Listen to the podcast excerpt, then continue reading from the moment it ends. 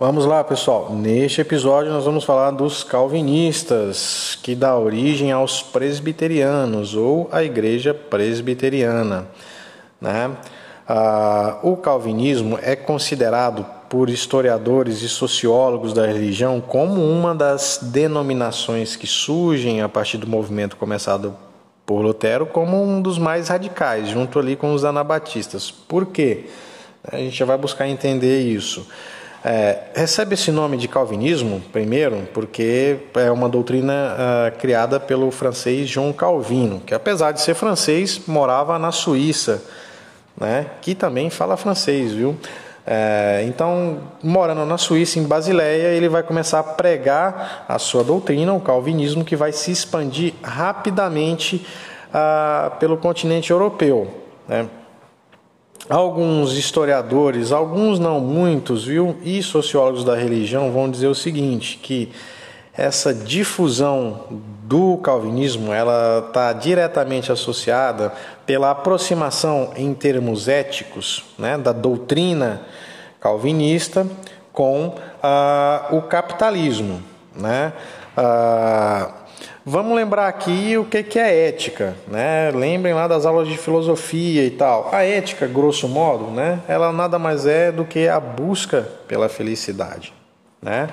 Ah, em toda e qualquer denominação religiosa, a busca pela felicidade evidentemente passa pela salvação, pela ida para o reino dos céus. Né? Assim como no capitalismo, a busca pela felicidade está associada ao cúmulo de bens e riquezas materiais. Tá?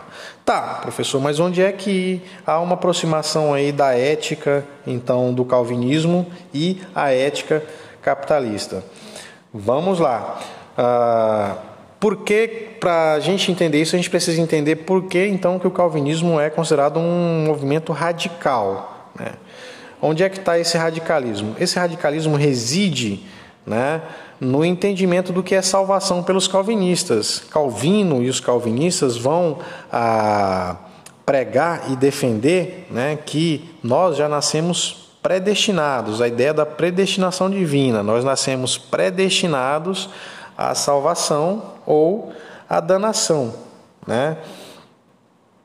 E isso independe da nossa vontade, nós já nascemos assim, predestinados. Né?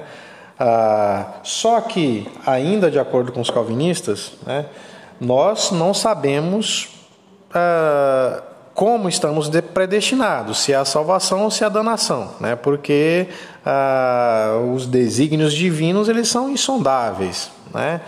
Então, né, segundo a doutrina calvinista, a gente durante a nossa vida a gente deve buscar identificar sinais dessa predestinação. Né? Ah, e esses sinais se dão, evidentemente, pelo alcance da graça divina.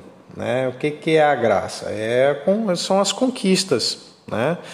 Ah, que se manifestam na vida do indivíduo. Então, para os Calvino e os calvinistas, essa manifestação da graça, do alcance da graça divina, era representada sobretudo pelo acúmulo de bens e riquezas materiais. Uma vez que você, você acumula bens e riquezas materiais, isso é uma evidência incontestável de que você está sendo abençoado por Deus. Né? Deu para sacar aí agora?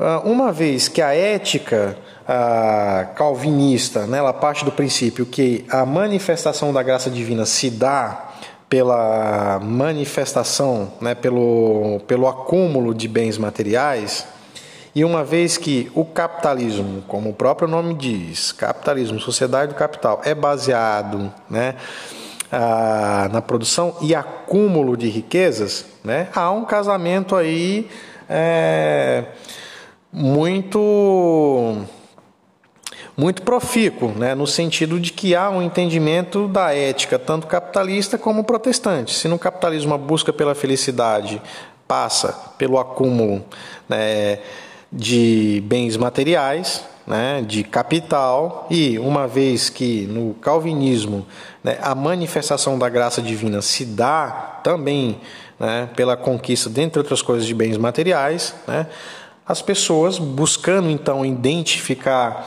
esses elementos de graça divina, né, de predestinação ao reino dos céus, vão buscar incessantemente acumular riquezas materiais para provar que elas são predestinadas aos reinos dos céus. E isso, evidentemente, vai favorecer o sistema capitalista que está ali surgindo e ah, se desenvolvendo, tá ok?